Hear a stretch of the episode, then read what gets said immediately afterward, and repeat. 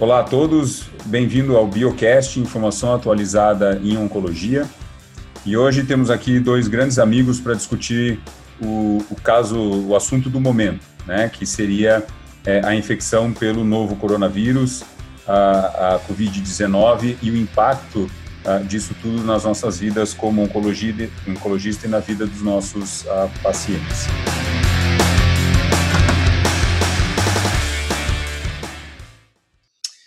Eu sou Adriano Gonçalves e Silva, sou oncologista clínico no Instituto do Câncer e Transplante no Hospital Nacional das Graças, em Curitiba. E junto comigo eu tenho o nosso colega André Sassi e o Igor Morbeck. Uh, se apresentem, por favor. Olá, eu sou André Sassi, oncologista clínico de Campinas, do Grupo Sonhe. Olá, meu nome é Igor Morbeck, médico oncologista do Hospital Sírio-Libanês, em Brasília. Bom, então, ah, antes de começar, vamos jogar alguns dados uh, numéricos que a gente tem hoje no Brasil. Lembrando que hoje é 1 de abril. Então, os dados mais recentes do Ministério da Saúde são de que nós temos quase 7 mil casos oficiais uh, e 241 uh, mortes aqui no Brasil. É, a nível mundial, nós temos cerca de 850 mil casos ah, e já passaram de 40 mil mortes ah, em todo o mundo. Ah, e hoje tivemos aí uma notícia, ou uma provável que chegaremos aí a quase um milhão de casos nos próximos dias. Como vocês têm visto aí? O que, que tem, o que, que vocês têm analisado dessa pandemia? É, qual que é a, a interpretação de vocês em relação a isso, Igor? Bom, como você bem disse, Adriano, é, esse tem sido um momento crítico para todos nós, sem precedentes de forma que as notícias elas chegam aos montes diariamente uh, e nem sempre essas notícias realmente são notícias boas, né? Eu acho que o ponto mais importante, Adriano, é que no nosso dia a dia nós lidamos com uma população especial de pacientes. E claramente os pacientes oncológicos, eles estão dentro dessa categoria de maior risco já delineada pela Organização Mundial de Saúde, que são aqueles pacientes com potencial chance de complicações para as formas sérias da doença. Né? Então, nossos pacientes, sabidamente, eles fazem uso de drogas que são imunossupressoras, eles fazem uso de corticoterapias, e eles, muitas vezes, são pacientes já por uma idade mais avançada, com algumas comorbidades.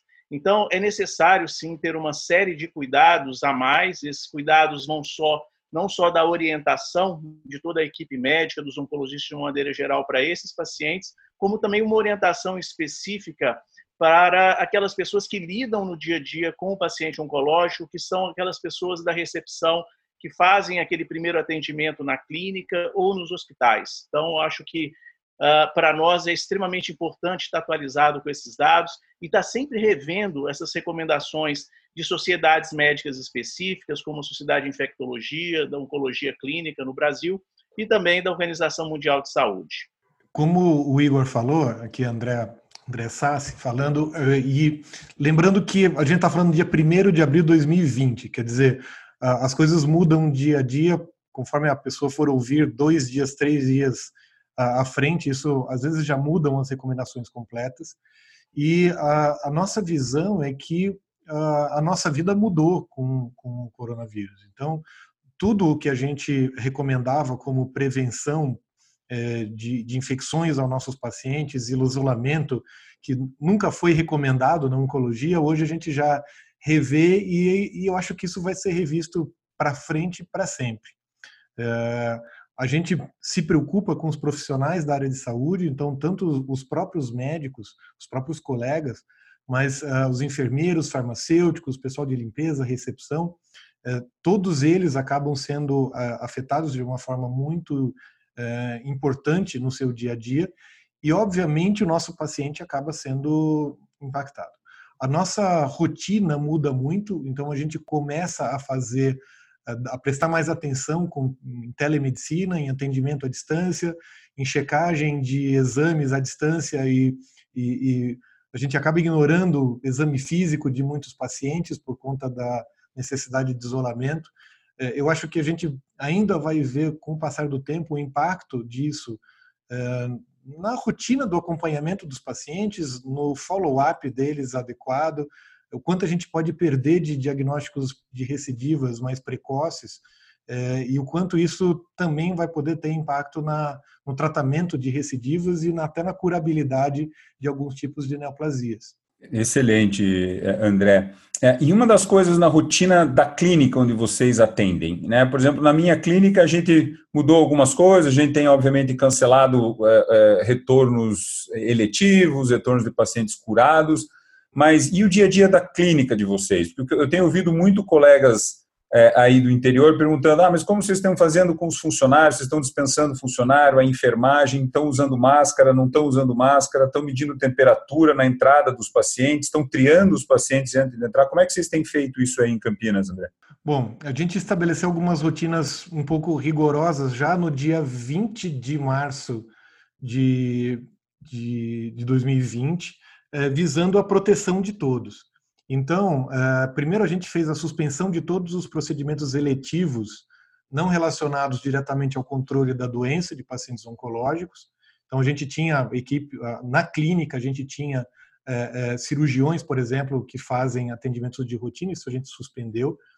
a gente fechou a agenda de atendimento regular de todos os profissionais médicos e não médicos, então, desde psicologia, nutrição, mais cirurgiões também, com exceção da oncologia clínica, da radio-oncologia e da oncohematologia.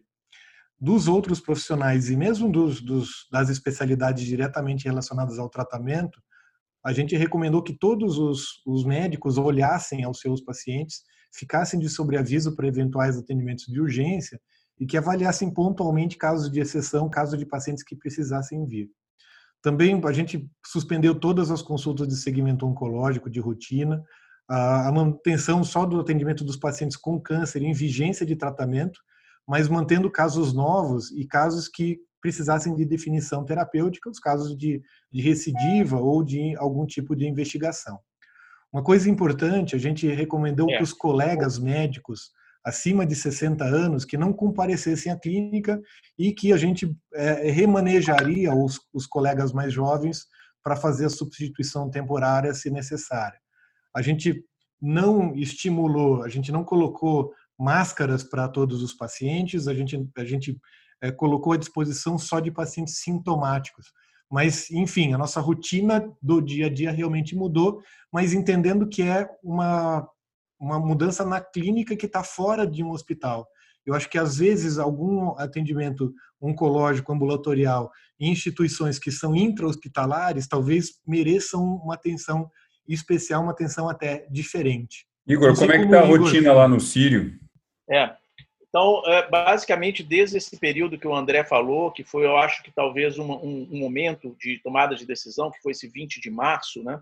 Uh, então, desde então, uh, algumas pessoas foram treinadas, capacitadas já para, na, no momento de receber o paciente, e se esse paciente eventualmente tem alguns sintomas já na recepção, essa, esses funcionários já triam esse paciente, já orientam qual o caminho a seguir. Como a gente está instalado dentro de uma estrutura hospitalar, o paciente oncológico que já chega com alguns sintomas gripais, ele já é orientado imediatamente, se ele não estiver de máscara, a colocar máscara. Lembrando que os funcionários já estão, todos eles, na porta de entrada, já com máscaras, embora haja uma controvérsia nisso, isso tem mudado bastante, esse tipo de recomendação ao longo do mundo. Uh, então, esse paciente então, ele já é triado e ele já é orientado a passar em um outro setor do hospital, onde ele então ele é examinado, sinais vitais são checados e se realmente há uma hipótese diagnóstica de COVID, esse paciente já faz então o teste. Então essa tem sido uma recomendação. Nós já tivemos alguns casos suspeitos nas últimas semanas que tiveram esse fluxo já diferenciado. Uma outra mudança nossa de, de postura, já dentro do consultório, foi reduzir ao máximo a quantidade de utensílios nas mesas de consultório. Né? Então, a, sistematicamente tem feito uma limpeza por várias vezes ao dia com a equipe de higienização, onde com álcool a 70% é, é passado a toda entrada e saída do paciente. O próprio médico, de maneira proativa, tem feito isso de maneira consistente. Né? Além disso, há uma recomendação também na recepção de apenas um acompanhante por paciente e respeitando, então, uma distância mínima de pelo menos um metro entre um e outro. Eu e o André, é, nós trabalhamos com, com educação, trabalhamos com alunos na residência, na graduação, é, e uma das medidas institucionais também foi tomada de não receber esses estudantes no nosso dia a dia. Então, eu já estou há basicamente três ou quatro semanas sem receber nenhum estagiário no meu consultório, onde habitualmente fica muito cheio de alunos. Né?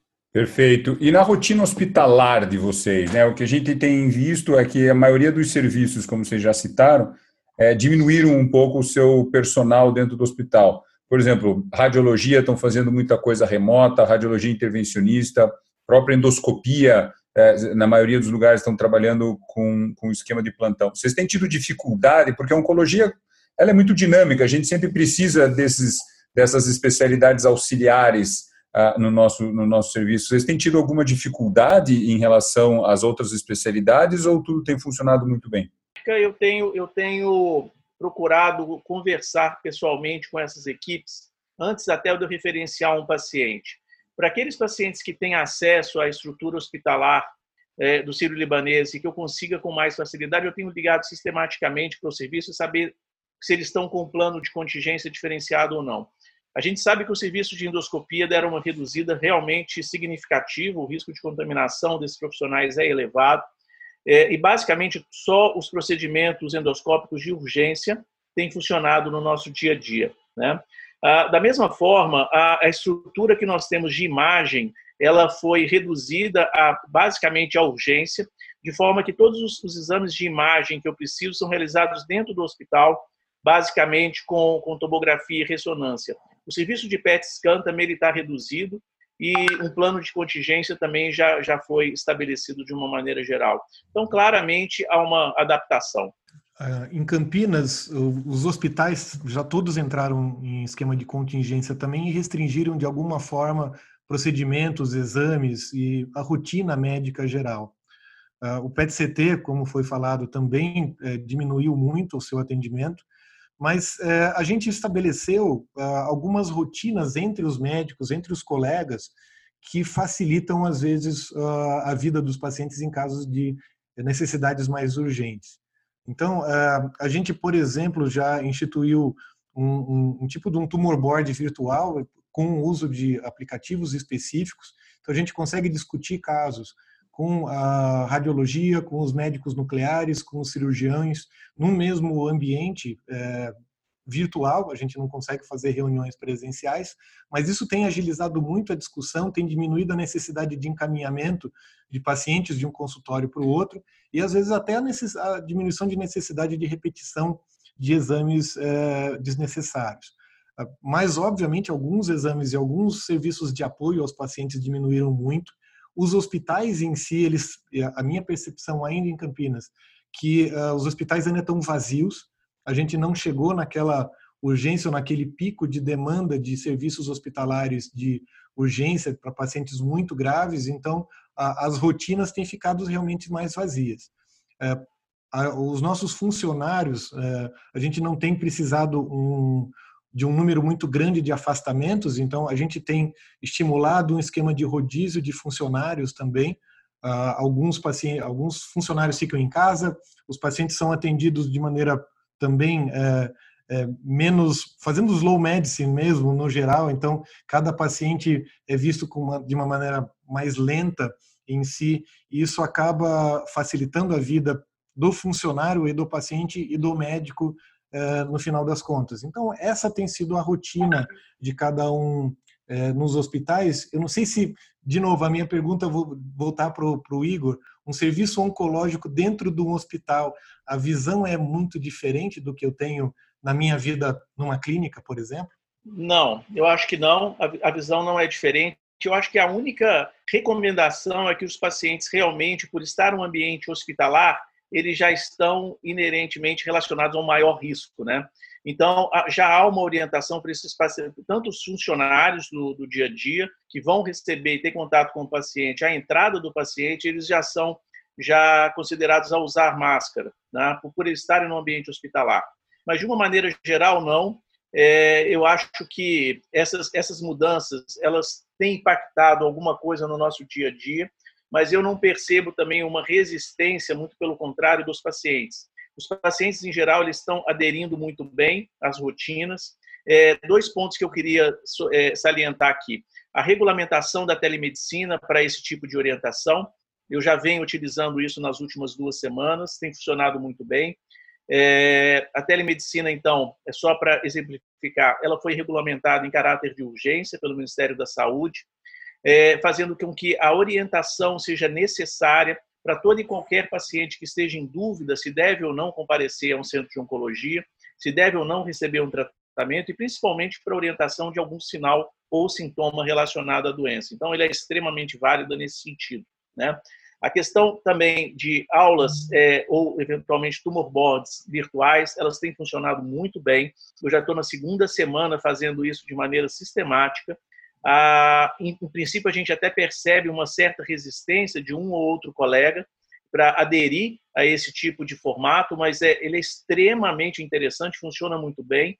É totalmente possível mostrar a imagem, discutir, Uh, e esses aplicativos eles realmente têm facilitado muito a nossa vida.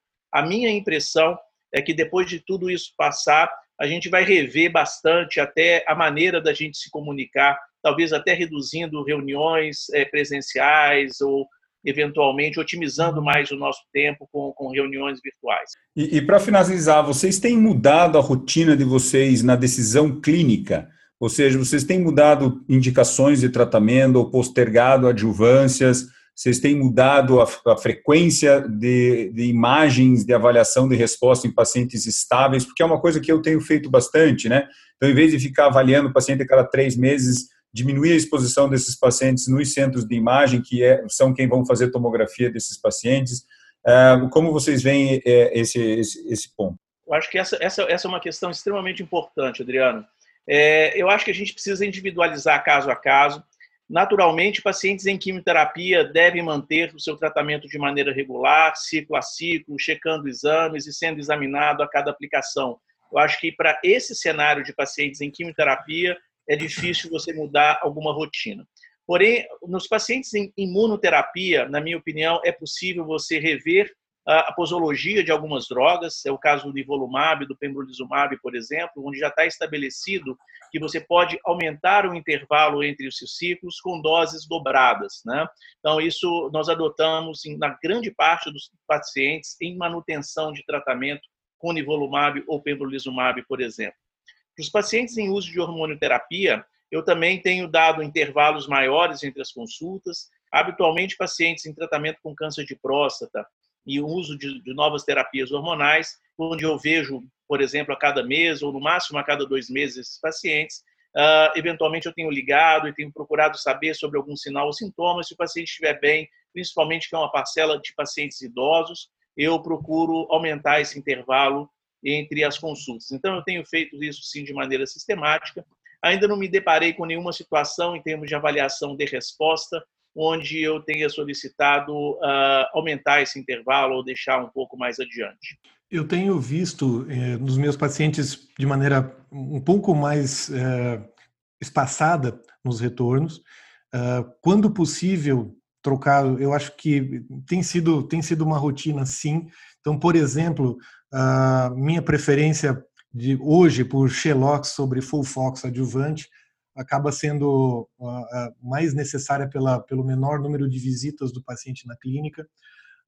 Acho que realmente o, o número de, de, de, exames periódicos e de visitas à clínica tem sido estimulado que seja o menor possível.